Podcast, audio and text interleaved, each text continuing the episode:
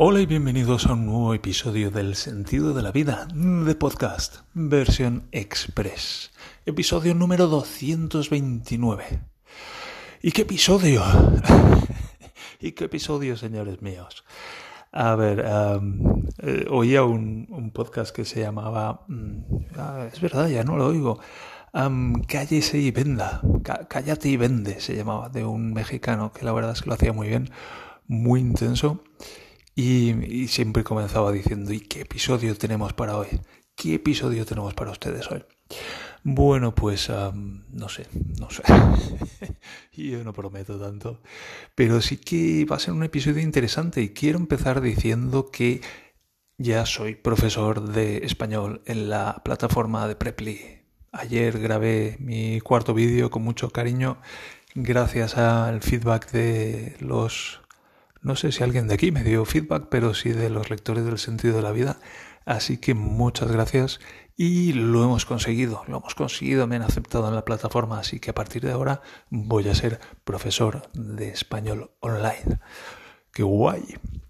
Y mm, dar las gracias también a Sinerbov que me ha dejado feedback acerca de, de la Fórmula 1, que decía que le encantan mis comentarios de la Fórmula 1 y, yo le he preguntado, bueno, le he dicho, bueno, pues haré más. Em, ¿qué, ¿qué, nivel tienes? Un poco para saber, pues, qué nivel tiene y, adaptarme al contenido que a él le puede venir bien.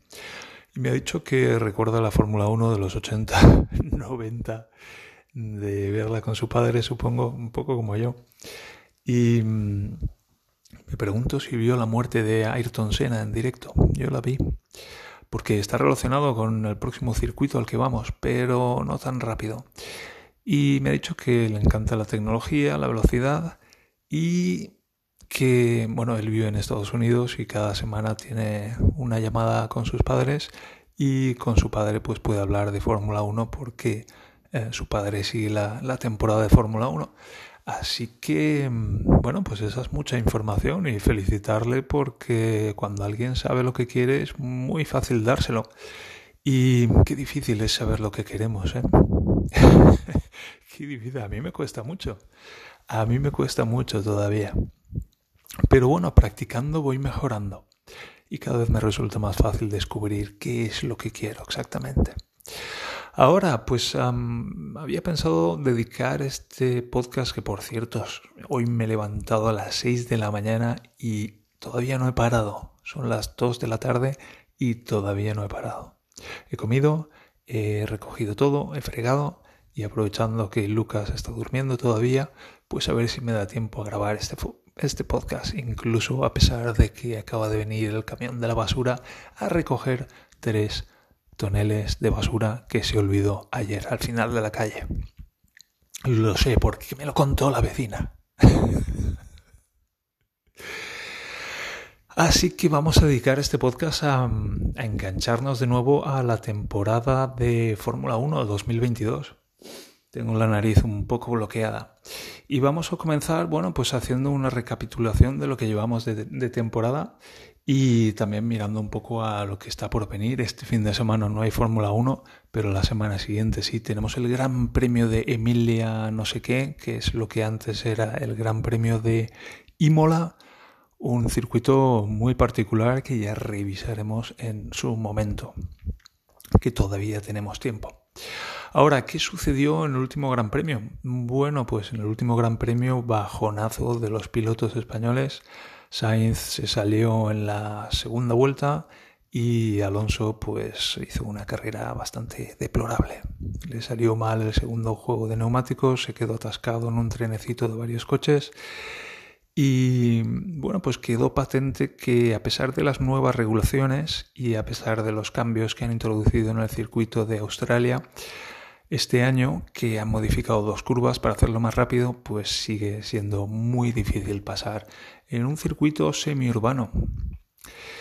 Y se quedó Alonso eso en un trenecito de coches y echó a perder el juego de neumáticos y entró a cambiar una segunda vez creo que fue y se fue, creo que terminó el último. Así que pues bastante mal el plan.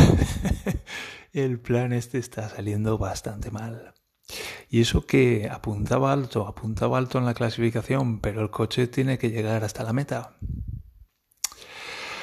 En fin, al margen de eso, pues eso, contar que en Australia estuvieron debatiendo poner cuatro zonas de DRS este año. Me pregunto si el Sinner sabe lo que es el DRS. Vamos a hacer una, una pequeña intervención aquí para explicar lo que es el DRS. DRS son las siglas de Drag Reduction System, sistema de reducción del drag o de la resistencia al avance. Los coches tienen dos alerones y aún así la parte menos aerodinámica de, un coche de Fórmula 1 son las ruedas, que no van carenadas y rompen, hacen polvo la aerodinámica. Un coche de Fórmula 1 tiene mucho peor coeficiente aerodinámico que un coche de calle y es por las ruedas que van descubiertas. Pero así, aún así, los ingenieros se esmeran pues, en mejorar la, aerodinámica todo lo que pueden y en particular en aprovechar los flujos de aire. Ahora, en Fórmula 1 tiene dos alerones, uno delante y uno detrás, y hasta el año pasado pues daban la mayor parte de el apoyo aerodinámico. Esto ha cambiado este año, pero lo podemos ver en otro, en otro podcast. Y mm, en particular el sistema de reducción de drag o DRS consiste en que el alerón, alerón trasero se abre en unas zonas delimitadas del circuito para reducir la resistencia al aire.